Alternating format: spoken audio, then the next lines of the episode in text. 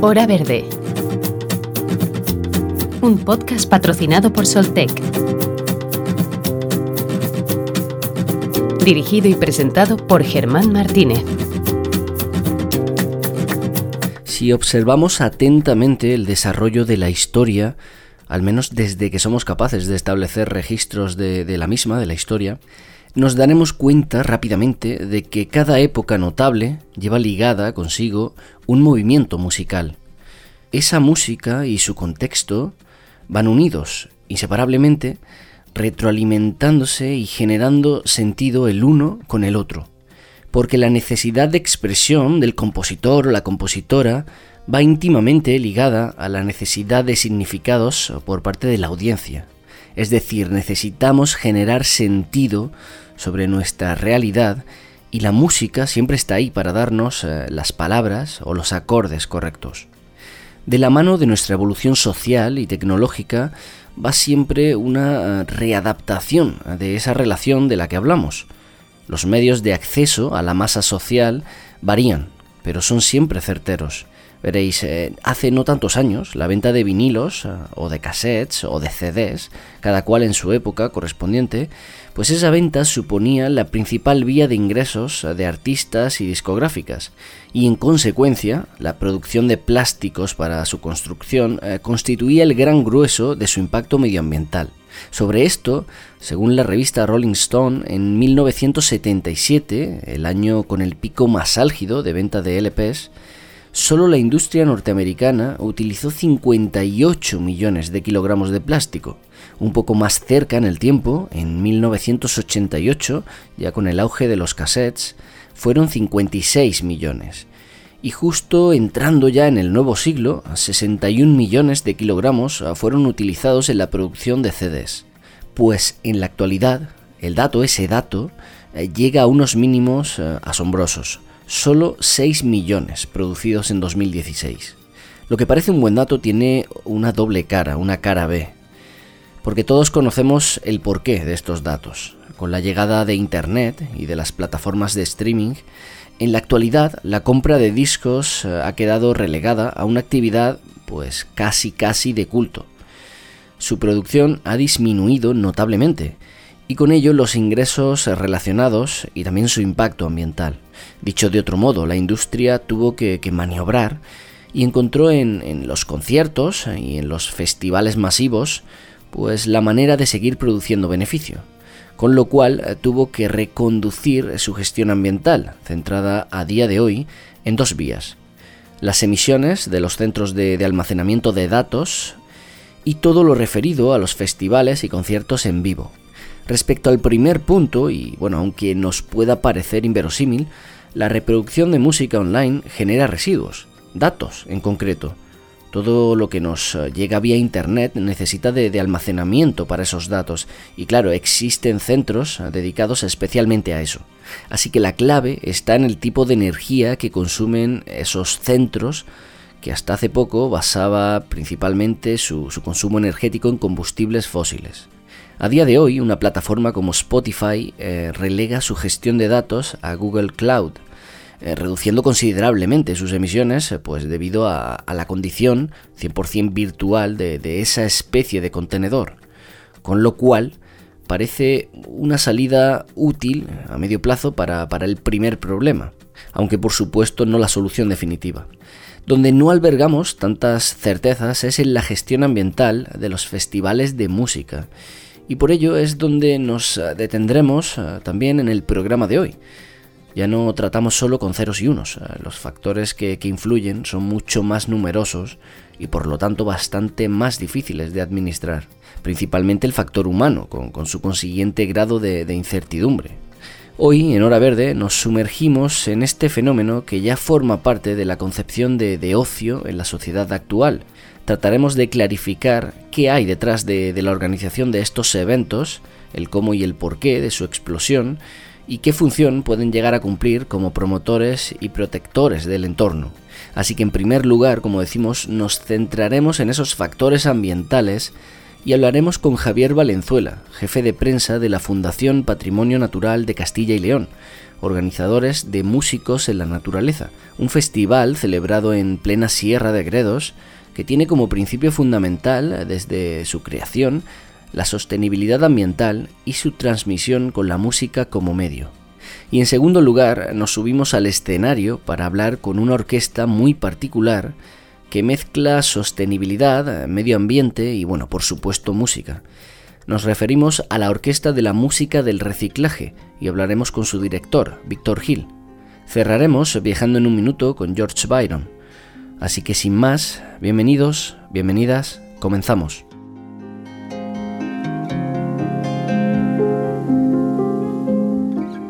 Vio a alguien tocar, él no pertenecía a nada de la música, sus padres eran campesinos, vio a alguien tocar y se quedó tan pregnado con, con, ese sonido de un violinista que fue corriendo, buscó una foto en un libro y con ocho años, que aún lo conservamos, con lo que cogió de lo que pudo, eh, configuró un violín que es el primer violín de nuestra firma.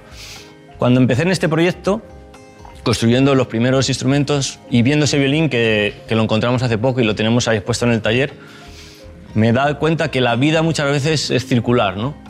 Llega un momento y al ver ese violín me di cuenta de que me estaba poniendo en ese niño de ocho años, ¿no? Que la vida me había regalado dos generaciones y que yo volvía a ser ese principio de nuestra firma, ¿no?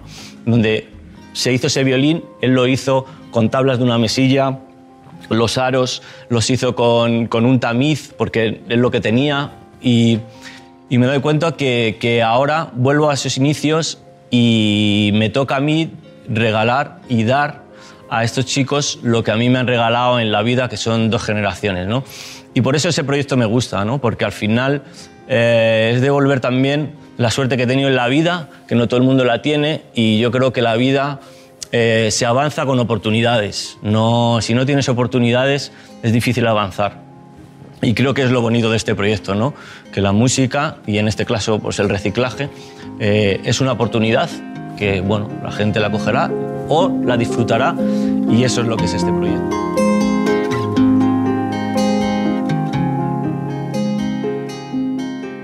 Como decíamos en la introducción, eh, Javier Valenzuela es jefe de prensa en la Fundación Patrimonio Natural de Castilla y León, y con él vamos a conocer de primera mano eh, cómo se gestiona un evento de, este calibre, desde unos principios ligados a la sostenibilidad. Decimos de este calibre porque, bueno, no queremos abrumaros, pero por allí han pasado una cantidad de nombres que, que impresiona. Sting, Bob Dylan, Pet Shop Boys, eh, Los Ronaldos, eh, Mark Knopfler, Deep Purple, en fin, una lista uh, privilegiada. Muy buenas, Javier. Muchas gracias por, por, estar aquí con nosotros. Un placer y muchas gracias a vosotros por, por, por darnos un poco de cancha en, en los temas de, de, sostenibilidad y en este caso vinculados con la música. Uh -huh. Eh, bueno, como hemos comentado anteriormente, la Fundación organiza un festival llamado Músicos en la Naturaleza, una iniciativa que creó eh, allá por el año 2006, ha llovido ya, y que utiliza el paraje inmejorable eh, de la Sierra de Gredos como, como escenario, como telón de fondo. Eh, ya el nombre y la ubicación nos dejan ver un poco ante qué clase de evento estamos, no es algo muy común. Eh, pero cuéntanos un poco, Javier, cómo y dónde surge, surge el proyecto, quién lo lleva a cabo y sobre todo qué principios eh, se, se, constituyen en sus inicios. Pues bueno, la verdad es que el nombre yo creo que es perfectamente ad hoc con lo que nosotros queremos, queremos transmitir. ¿no? Esta iniciativa surge, como has comentado tú, hace 14 ediciones, aunque obviamente la edición del año pasado no se pudo celebrar por los motivos que todos conocemos, y fue una iniciativa que lo que quería vincular era la naturaleza con la música, pero siempre dentro de un entorno sostenible y de un evento 100% sostenible. Tenemos claro que nosotros lo que queremos es defender por encima de todo eh, los aspectos relacionados con la naturaleza y que en Castilla y León tenemos el privilegio de poder contar con algunos de los grandes parques, algunos de los espacios naturales más importantes de nuestro territorio. Pues surge de la cabeza de dos personas, uno de ellos fue José Manuel Jiménez, que es un poco el alma mater de este, de este proyecto, y dando vueltas, dando vueltas a cómo se podía eh, difundir y promover nuestros valores naturales y este destino turístico como la Sierra de Gredos, pues después de darle muchas vueltas, muchas cábalas, se pensó que la música puede ser un buen instrumento, porque la música al final es algo que a todo el mundo le gusta. Nos podrá gustar más un artista, nos podrá gustar menos un artista, pero al final la música siempre es un vínculo de unión para, para muchas de las personas y la naturaleza era quizás el marco más adecuado para poder desarrollar este proyecto. pues surgió de esa manera, surgió con una, iniciativa que la primera edición fueron dos días, es la, la primera y segunda edición fueron dos días, y a partir de la tercera edición se consideró que era muchísimo mejor poder hacerlo, concentrarlo en un día. Y desde el primer momento tuvimos la suerte de contar con Steam, y Steam fue, sin lugar a dudas, no podemos, no podemos negarlo, eh, el que nos ha dado un espaldarazo fundamental para el desarrollo de estas 14 ediciones como, como llevamos de músicos a la naturaleza, porque Steam, cantante de primer nivel a nivel mundial, eh, con canciones míticas que todos ahora mismo estamos tarareando, alguna de ellas en nuestra cabeza, eh, que haga una parada en un pueblo que se llama Hoyos del Espino, en la provincia de Ávila, en la comunidad de Castellón y en España, fue sin lugar a dudas un hito, un hito organizativo y un hito medioambiental, porque no podemos olvidar tampoco que, que, siempre, siempre ha hecho unas declaraciones y ha sido siempre muy coherente en la defensa del medio natural, del patrimonio natural. Y creíamos, tuvimos la suerte, porque creo que en este sentido se trabajó mucho, pero la suerte influyó que fuera Steam el que era su primera edición, pues ha marcado el punto, el punto de arranque para esta iniciativa que se ha convertido en algo que todos los veranos se ha estado celebrando, que todos los veranos la gente ha podido organizarse su fin de semana para disfrutar de la zona de la Sierra de Gredos y que bueno, que queremos seguir haciéndole, queremos seguir disfrutando de la música y sobre todo, por encima de todo, del entorno y de la gente de Hoyos del Espino. Sí, eh, mm, el inicio fue muy fuerte, teniendo como comentas a Sting, eh, es un estreno por todo lo alto, sin duda, pero bueno, los años siguientes no, no fueron para menos, imagino que todo ha ido más o menos evolucionando. Entonces, me gustaría preguntarte cómo ha, cómo ha ido ese desarrollo durante este tiempo y, bueno, qué ha ido variando, qué se ha ido mejorando, qué se ha ido añadiendo. Más o menos la pregunta es qué momentos o, o, qué cosas han ido cambiando y han sido claves para, para conseguir esa evolución. Pues yo creo que ha habido, hubo... Hubo un momento clave que fue en la tercera edición que tuvimos a, Bob Dylan. Bob Dylan, pues bueno, tiene un montón de seguidores, unos seguidores muy fieles, y Bob Dylan nos hizo reflexionar muy mucho sobre la importancia de este tipo de eventos y sobre todo el, despegue logístico y el despegue de infraestructura y de organización que tiene un concierto de estas características. Ten en cuenta que hay una media de unas, somos unas 500 personas que trabajamos ese día en el festival para que las 14.000 personas como máximo, que siempre que se venden las entradas, máximo de 14.000 entradas, puedan disfrutar de todas las comodidades. Cierto es que las infraestructuras son las que son.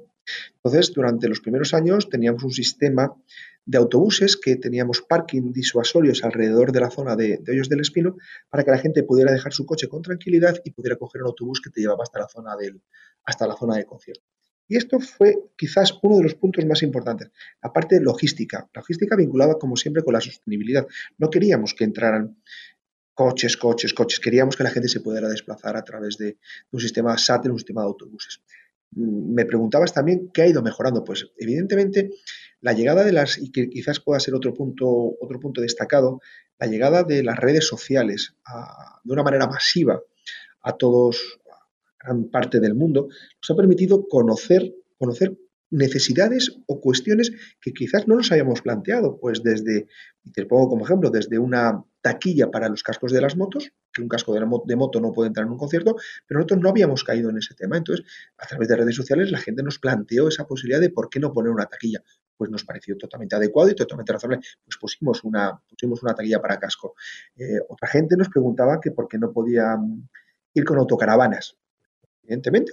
Tenían, toda la razón del mundo y todo el sentido, pues pusimos un parking determinado, un parking ad hoc para autocaravanas. Pues poco a poco, todos los años vamos implementando una serie de mejoras.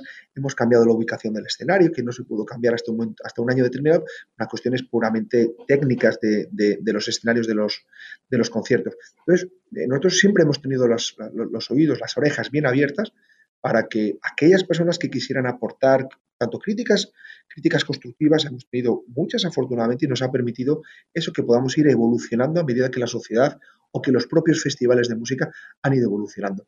Y eso ha sido un poco, quizás el que de la cuestión. Yo te diría esos dos puntos, la parte de Bob Dylan y la parte, y la parte de la llegada masiva de las redes sociales.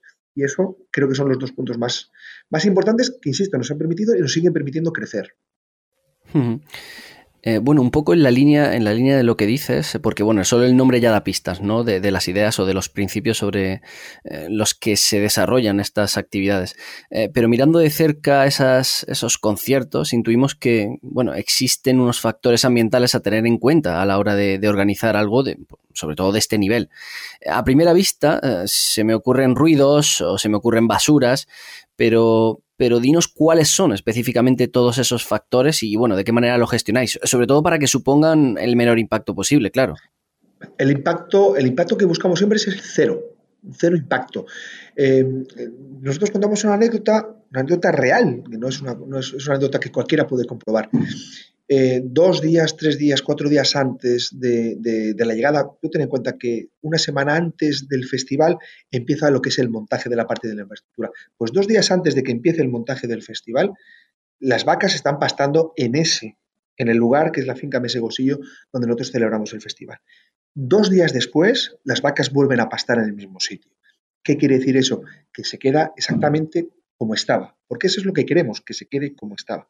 Luego, medidas más concretas puesto temas de, un control de residuos, tanto de plásticos como, como, de papel, como de residuos orgánicos. El vidrio, por ningún concierto se puede meter. Hay unos contenedores específicos para las zonas de las barras porque algo utilizan muy poquito, muy poquito, muy poquito, utilizan de vidrio.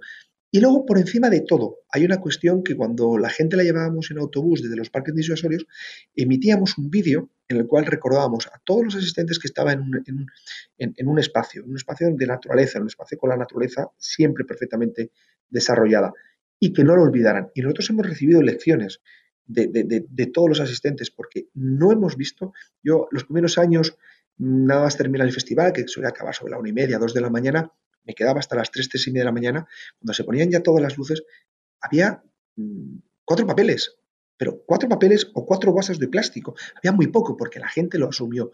Tuvimos desde hace tres, cuatro y las cuatro últimas ediciones, llegamos a un acuerdo con la gente de Coembes, sabéis que son aquellas personas que hacen los temas de reciclado de plástico y de papel, y entregamos a todos los asistentes, a los 14.000 asistentes, una mochila una mochila. ¿Qué hay en la mochila? La mochila tienes un vaso de plástico para que tú puedas tomarte tu cerveza, tu Coca-Cola, tu consumición en ese vaso de plástico. Tienes una bolsa, una bolsa de basura para que tú puedas meter en esa bolsa de basura aquellos residuos que tú has podido generar durante el festival. Un cenicero para aquellos fumadores que lo, que lo, que lo, consideraban que lo pudieran tirar ahí. Y una información siempre detallada de en qué lugar te encuentras y qué vas a poder encontrarte en él. Y la realidad es que, eh, afortunadamente, y nos sentimos muy orgullosos, la gente lo ha entendido a la perfección, nos han dado lecciones todos ellos, eh, reconociendo dónde estábamos y han valorado muy positivamente este tipo de iniciativas, que lo que van buscando es cero basuras, cero residuos.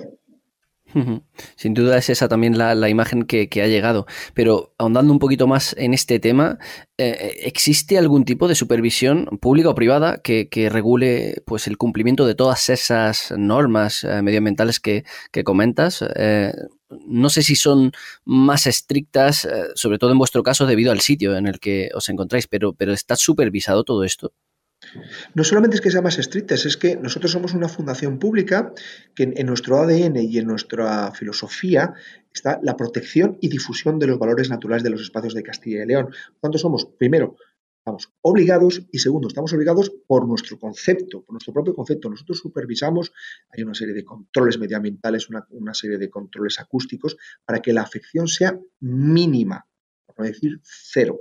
Siempre lo hacemos, siempre lo actualizamos y siempre estamos pendientes de eso, porque lo que tenemos claro es que los aficionados que van al Festival de Músicos en Naturaleza no van buscando solo música, van buscando un lugar de ensueño como puede ser la Sierra de Gredos.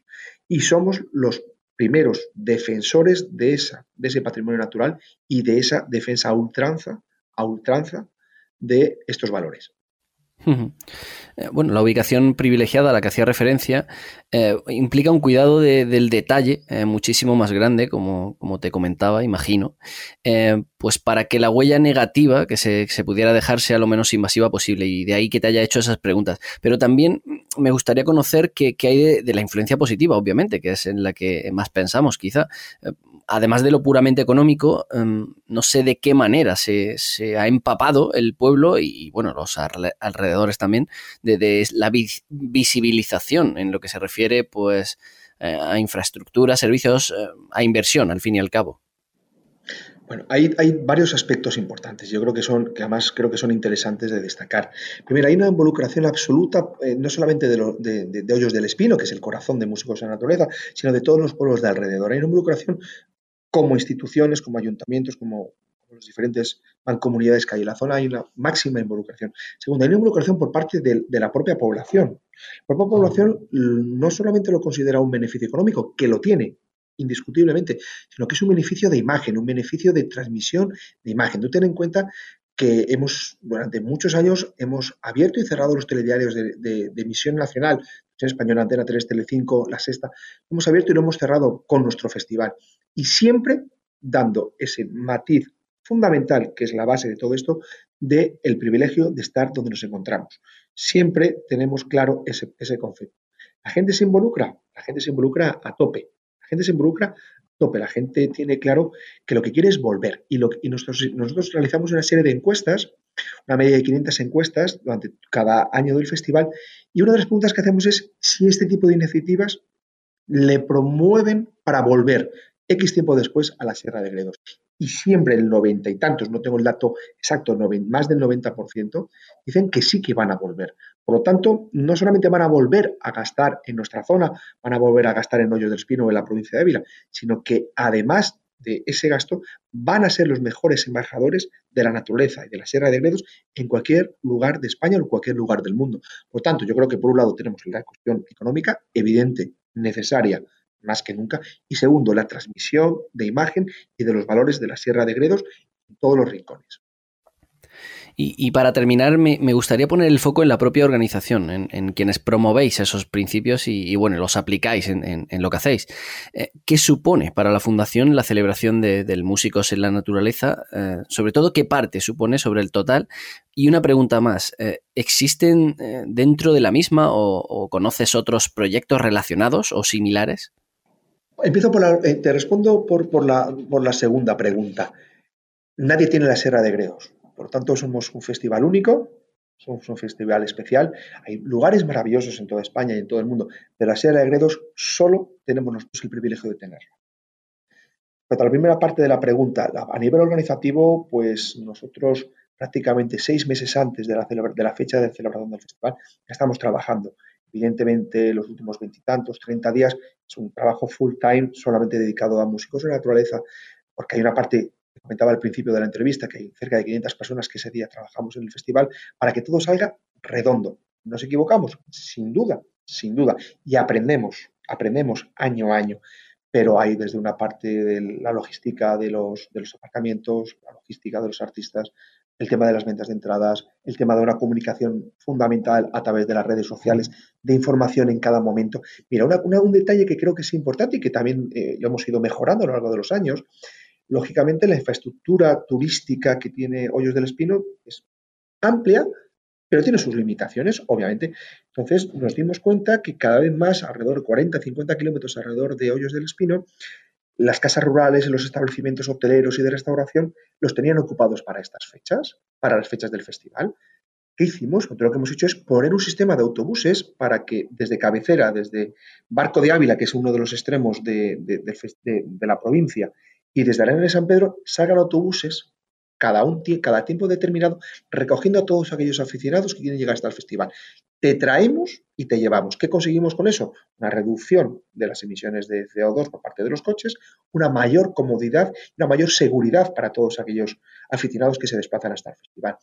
Bueno, pues son cosas que lógicamente, lógicamente repercuten en toda la provincia de Ávila. Ha habido festivales, ha habido ediciones, yo no quiero equivocarme, pero creo que la segunda vez que estuvo Mark Knopfler y un año de John Fogerty, eh, que los hoteles de la, de la ciudad de Ávila, de la ciudad de Ávila, que está en circunstancias normales, un día normal, mañana mismo tardamos una hora, hora y cuarto, estaban los hoteles llenos por este festival. Por lo tanto, no solamente se queda en la comarca, sino que se queda en toda la provincia. Creo que son aspectos a destacar y que la organización es una organización siempre abierta, siempre bien atenta aquellos comentarios. Evidentemente nosotros vamos a otros festivales, vemos qué cosas podemos implementar, qué cosas podemos mejorar. Cierto es que no es lo mismo celebrar un festival en una capital de provincia que celebrarlo en una localidad. Yo me quedo con una localidad, en este caso con Hoyos del Espino, porque tiene una serie de características diferentes que le hacen ser un festival único. Pero hay, hay cosas que podemos aplicar de otros festivales y hay otras que obviamente no las podemos aplicar y que además nosotros lo que queremos es seguir implementando medidas, medidas que vayan facilitando y mejorando todos los aspectos de un concierto como es Músicos de la Naturaleza. Eh, John Fogerty, líder de Creedence Clearwater Revival, otro gran nombre que, me había dejado en el tintero. Bueno, además, además yo creo a nivel personal, a nivel de Javier Valenzuela, eh, fue un auténtico, un auténtico sueño cumplido escuchar a John Fogerty y a su hijo a la guitarra. Mm. Sin duda. Pues Javier Valenzuela, jefe de prensa de, la Fundación Patrimonio Natural de Castilla y León. Eh, ha sido un placer. Muchas gracias por, estar con nosotros en Hora Verde y por aportar el conocimiento que, nos faltaba respecto a, lo que la organización de eventos de, este nivel eh, puede aportar al cuidado medioambiental eh, y también demostrar que, que no supone un conflicto, que es posible hacer ambas cosas. así que lo dicho, Javier, gracias. Gracias a ti. Sin lugar a dudas, es compatible con el criterio máximo de sostenibilidad, con el criterio máximo de respeto a la naturaleza.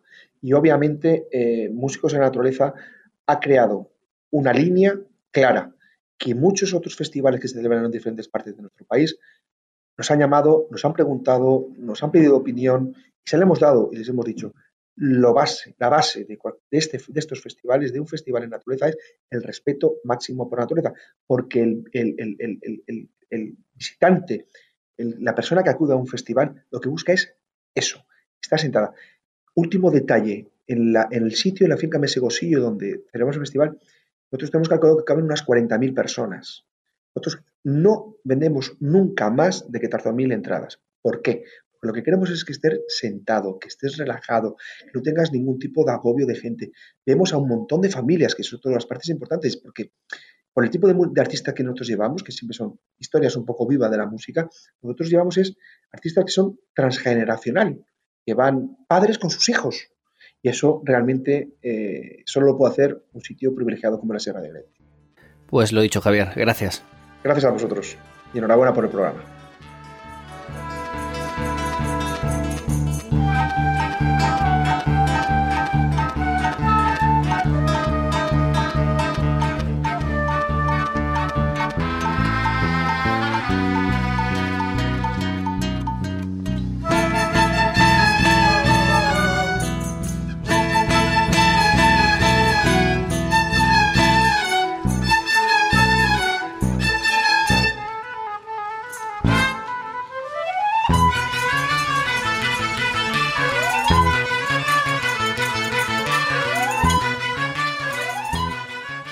¿Y, qué ocurre encima del escenario? Pues veréis, no es fácil eh, buscar proyectos eh, que reúnan esas tablas y que además tengan ese componente medioambiental que, buscamos hoy.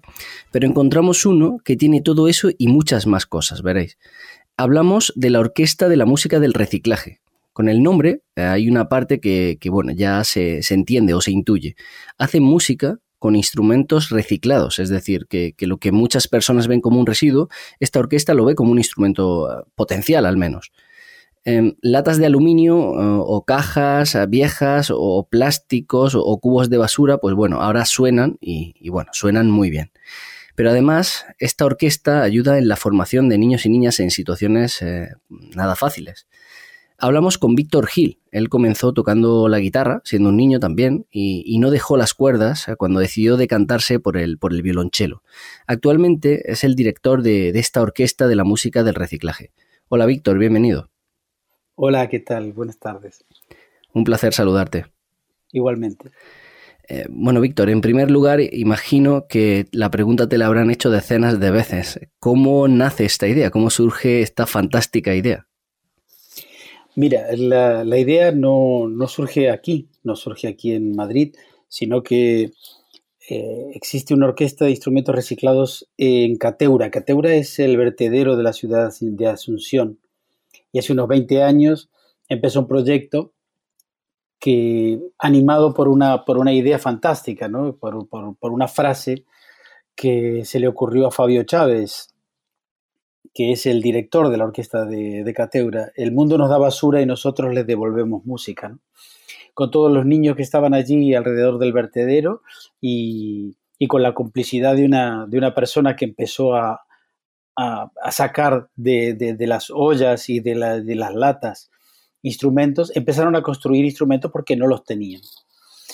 Vinieron aquí a, a Madrid a hacer un concierto y invitados por la organización Ecoembes. Allí apareció la reina Sofía y su majestad la reina Sofía se acercó a la gente de Ecoembes y dijo, ¿y por qué no aquí? ¿no?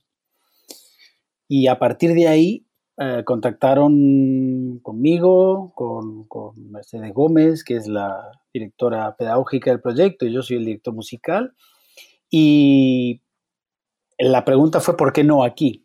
Y hubo que adaptarlo. Evidentemente aquí no vivimos al lado del vertedero, pero sí eh, tenemos los mismos problemas, problemas medioambientales y, problemas sociales. Y a partir de allí el proyecto empezó hace siete años y va creciendo y, y sigue muy, muy sano, por suerte, a pesar de la pandemia. Eh, y sobre esa parte de, reciclaje, porque bueno, me parece interesantísimo eh, abordar esa magnífica idea que tú comentabas de, coger basura y devolver música. Así que, mm, en, resumen, ¿qué es lo que recicláis y para qué? ¿Para qué lo hacéis? ¿Qué, instrumentos fabricáis con, todo ello? Mira, lo, que, lo que cogemos es eh, instrumentos que están en desuso porque su, su arreglo sería carísimo y con otros elementos vamos fabricando lo que le falta a ese instrumento. Por ejemplo, cogemos, yo, toco en la orquesta, yo soy chelista, doy clases de chelo a mis alumnos de, la orquesta, pero toco el bajo para, para que eso suene un poquitito más redondo, ¿no? Y ese bajo está hecho con un patinete, con un skate que está roto y, y con el mango de un bajo que fue un bajo que se partió y que ya no valía la pena ni siquiera arreglarlo. La idea es que le demos una segunda oportunidad o una tercera o una cuarta, no sé, a las cosas y también a las personas. Eso es un poco la idea. La idea es que, que los materiales no terminen en vertederos y que el concepto de usar y tirar en una sociedad como la que vivimos nos lo deberíamos plantear porque el mundo ya no lo aguanta, ¿no?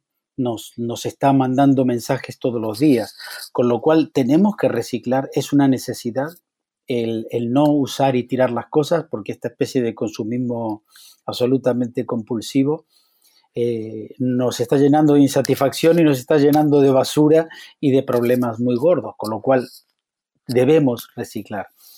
Hacemos violines, hacemos violas, violonchelos, eh, cogemos eh, hacemos flautas y, les arreglamos sus zapatillas, que son, así se llaman a esas llaves que van em, tapando los agujeros, con chapas de, refrescos, por ejemplo.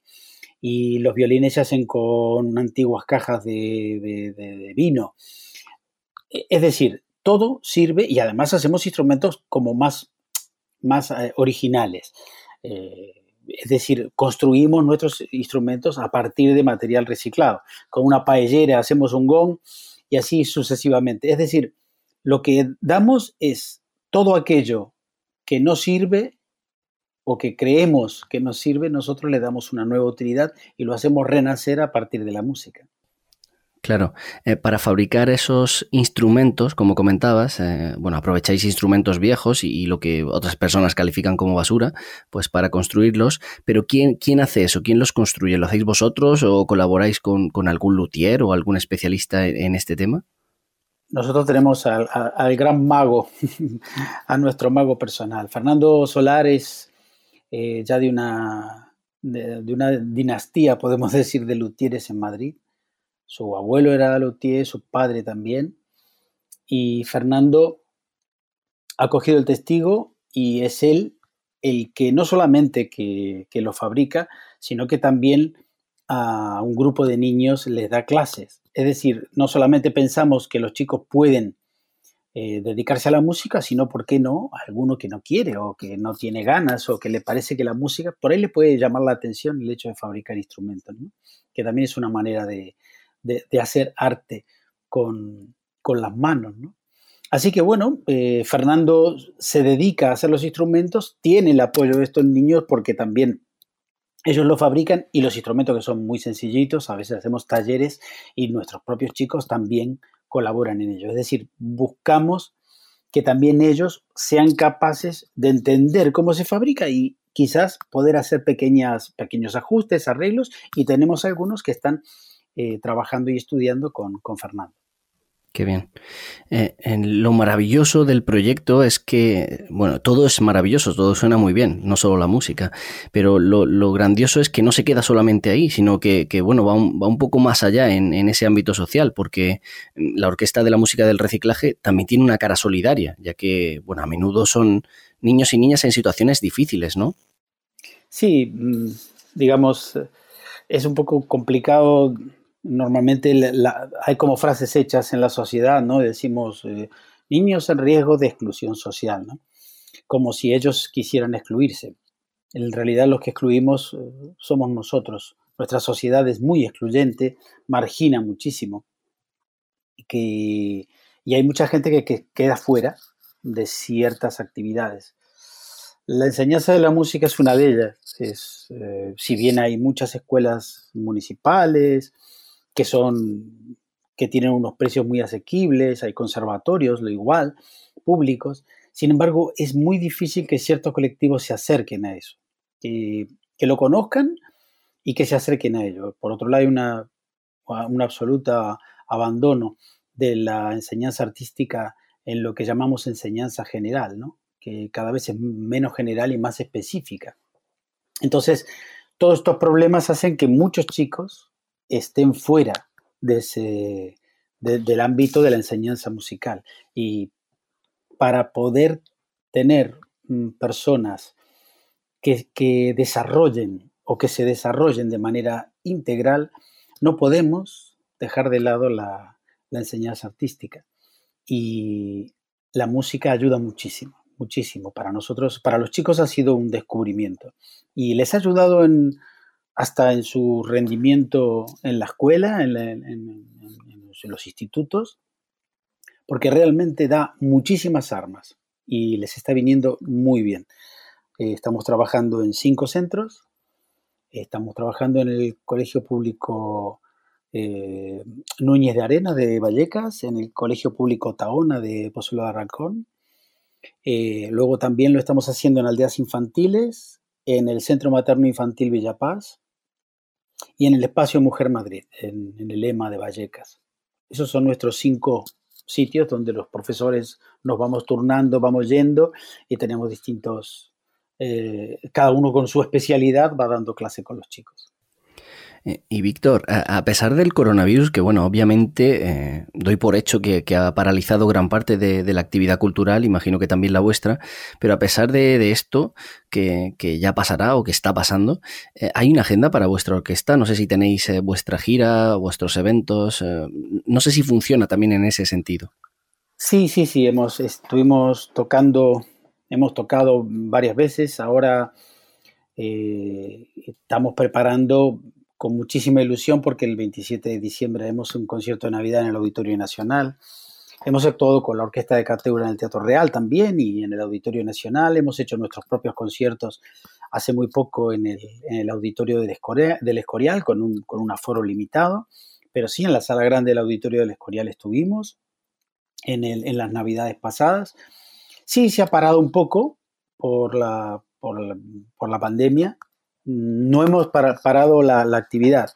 Hemos tenido que reinventar toda la forma de, trabajar con los chicos y hemos mm, eh, sacado vídeos eh, con, trocitos que nos iban enviando a través del móvil o de cualquier otra eh, fórmula, ¿no? A través del que tenía un ordenador en el centro lo iba mandando, se iban grabando íbamos dando las clases de esa forma.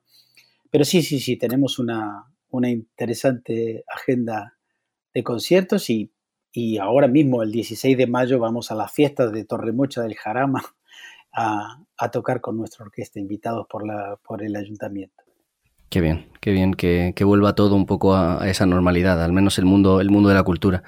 Y, por último, Víctor, eh, me gustaría hacerte una, pregunta que bueno, quizá es un poquito más, eh, más reflexiva o más eh, trascendental, no sé cómo decirlo, ¿no? Que es qué relación existe para ti entre la música y el reciclaje. Mira, al final, cuando nos hablan siempre de la música y y creemos como que hay compartimentos. ¿no? Sin embargo, cuando analizas un poco la música, la música, tanto la música clásica como la música popular, todos beben de, distintas, de distintos sitios. Entre, entre la música y el reciclaje hay como una especie de, eh, de constante aprovechamiento de otras cosas que, que estuvieron apareciendo por ahí es muy difícil ser absolutamente original en la música. Cuando lo ves, eh, cuando escuchas música siempre te suena algo, ¿no? Es como que el avance cultural, esto ha sido en todas las disciplinas artísticas, va bebiendo de lo que se va haciendo y eso se va edificando y cada uno va cogiendo esos trozos para hacer algo nuevo. Creo que en ese sentido en el reciclaje nos pasa lo mismo, ¿no? Cuando tiramos un envase eso se convierte luego en otra cosa. Esa es un poco la, eh, la idea que, nos ha también inspirado. Es decir, hay muchísima relación entre la, entre la música y el reciclaje por eso, porque por ese aprovechamiento de lo ya hecho. ¿no? En la música nada se desperdicia. Todas son influencias y todas son buenas influencias.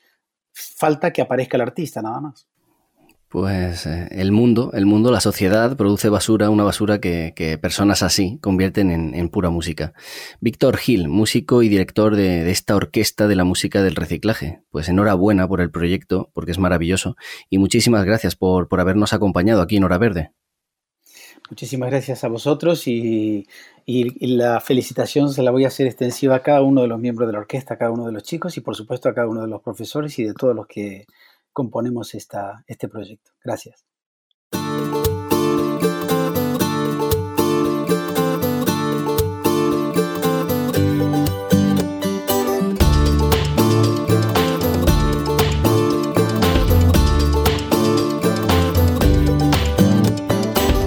Como seres humanos, el primer paso al ser conscientes de cualquier evolución es adaptarse, aprender a sobrevivir dentro de, una nueva realidad que se nos presenta.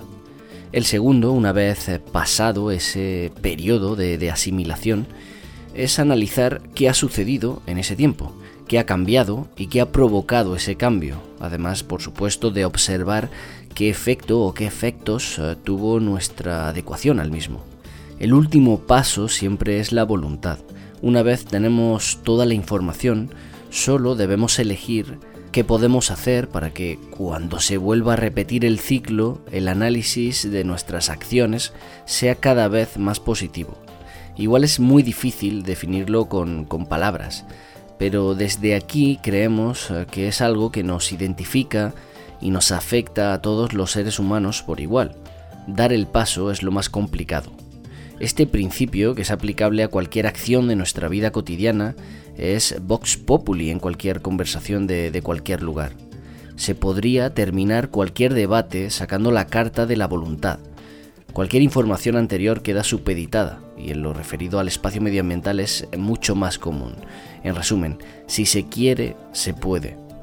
Conocemos de sobra el segundo paso. Tenemos eh, todos los datos, todo el desarrollo de los mismos, todas las comparaciones, que llevado a la práctica supone que, bueno, todos y todas hemos visto documentales de, pues, de polos derritiéndose, eh, de migraciones masivas de, de animales por falta de recursos.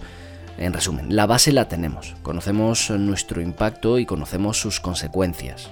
Y todo esto trasladado al mundo de los festivales y de la música en general, pues ya conlleva que se empiece a adquirir esa responsabilidad para, para con el entorno, es un síntoma de nuestra evolución como especie que la comunicación masiva elimina fronteras, elimina diques de, información y se crea una tendencia a afrontar eh, las consecuencias de nuestras propias acciones.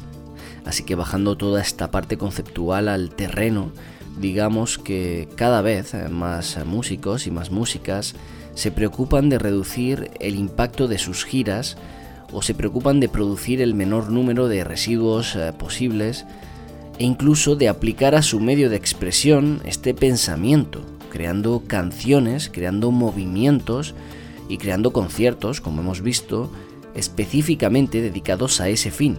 Por eso eh, hablábamos de que ya existen desde, desde, hace varios años organizaciones estables que, llevan la sostenibilidad por bandera y que construyen sobre ella, sobre la sostenibilidad, y no negocian un cambio de esos fundamentos. Por lo tanto, digamos, a modo de conclusión, que la conciencia genera conciencia y la voluntad genera voluntad. Es decir, nos guiamos por lo que vemos y el éxito de iniciativas como las que hemos tratado en el programa de hoy solo fomenta el efecto bola de nieve, que cada vez más y más gente es capaz de, alcanzar esas ideas a priori utópicas y transformar el medio en el que trabajan. Porque ¿qué son los artistas y las artistas si no sociedad o un efecto de la misma sociedad? Pues eso, no es más que un compromiso cuando tu función dentro de la comunidad es eh, promover la, comprensión por medios accesibles, el hacerlo supone la más cotidiana de las acciones, porque el bienestar social no es más que equilibrio de funciones y porque en ese equilibrio cada sujeto o cada grupo de sujetos aporta lo que debe aportar y exige lo que debe exigir. La cultura lleva años moviéndose hacia lo que podemos definir como exigencia, una exigencia que parte de sí misma y que se expande hacia afuera, principalmente por la simple razón de que, como expone el dicho, una idea bien arraigada es como el junco, que se tuerce pero que nunca se quiebra. Y cuando se está tan cerca de la sensibilidad como suelen estar los y las artistas y sus círculos abiertos y expuestos a su exterior casi por completo, siendo fruto y semilla al mismo tiempo, el acceso a las ideas se hace más corriente y su implantación se hace inevitable.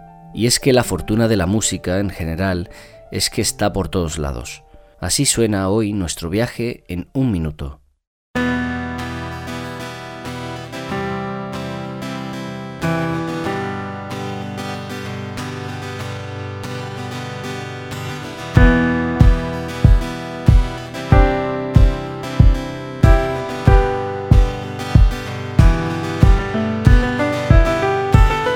Quedaría ridículo hablar de qué significa la música para el ser humano.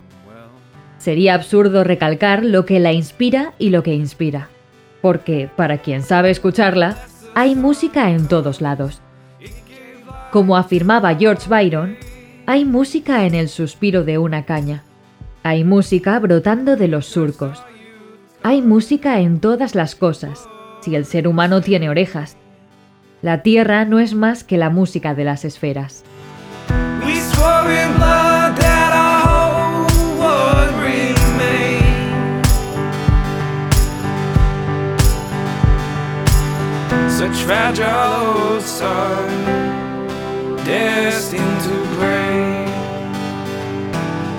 Bueno, pues así damos por concluido nuestro programa de hoy. Esperamos que hayáis disfrutado este paseo por, por los entramados de la música.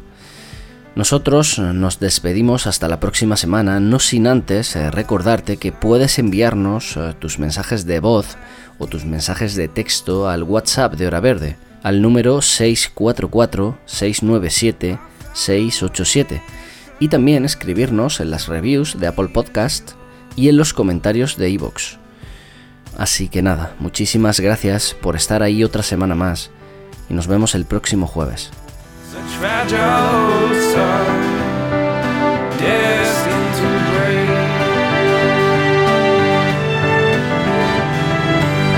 We swore in blood that our would remain. Such fragile sun, destined to break.